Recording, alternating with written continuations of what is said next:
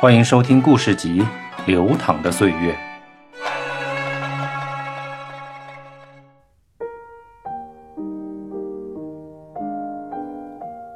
由阿 Q 所想到的。阿 Q 是鲁迅先生笔下的一个小人物，小人物自然是生活在社会最底层的人，所以他经常挨欺负。一旦被人打了，他心里很生气，但是又不敢回手。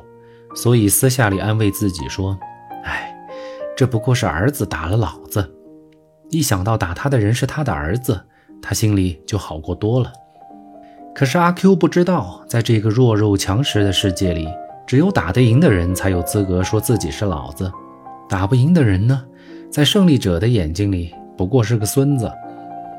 阿 Q 连儿子都当不上，直接当孙子去了，所以他只能暗地里对自己说：‘。’”老子被儿子打了，要是他敢于把这话说出口，还不知道最终的结果是什么呢？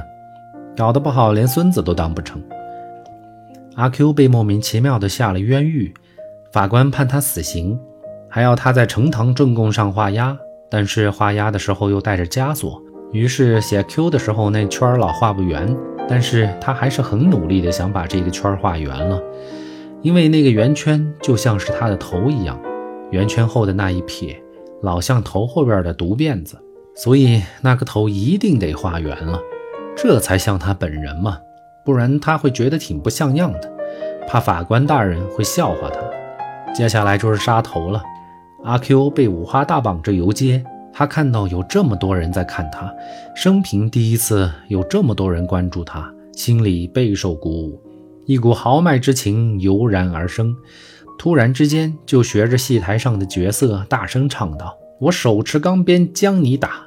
一时间获得观众群体的大声喝彩。好，阿 Q 再次受到鼓舞，又来一次，喝彩声更加热烈。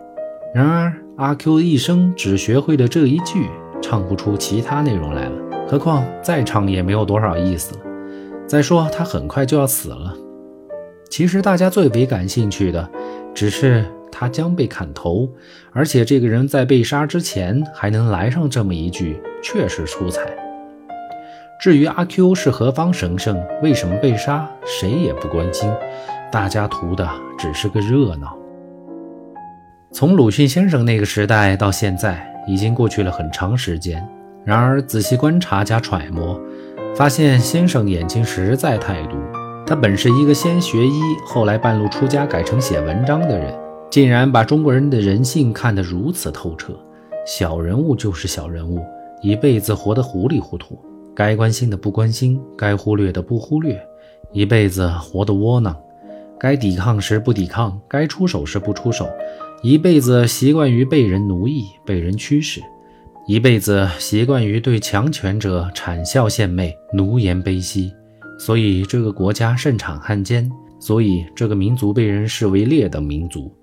以前大家都以为，由于我们太穷了，所以大家看不起我们。但现在似乎有点钱了，结果依然被人看不起。究其原因，表面上看是由于很多人恶习不改，粗鄙不堪，叫人难以容忍；但实际上是由于我们精神上依旧贫穷，而且越来越贫穷，穷到没有了信仰，没有了骨气。所以，不但外人看不起我们，就连我们自己也觉得，作为一个中国人，不仅生活上难过，而且精神上难堪。我们什么时候才能活得优雅一些呢？什么时候才能真正的自立于世界民族之林呢？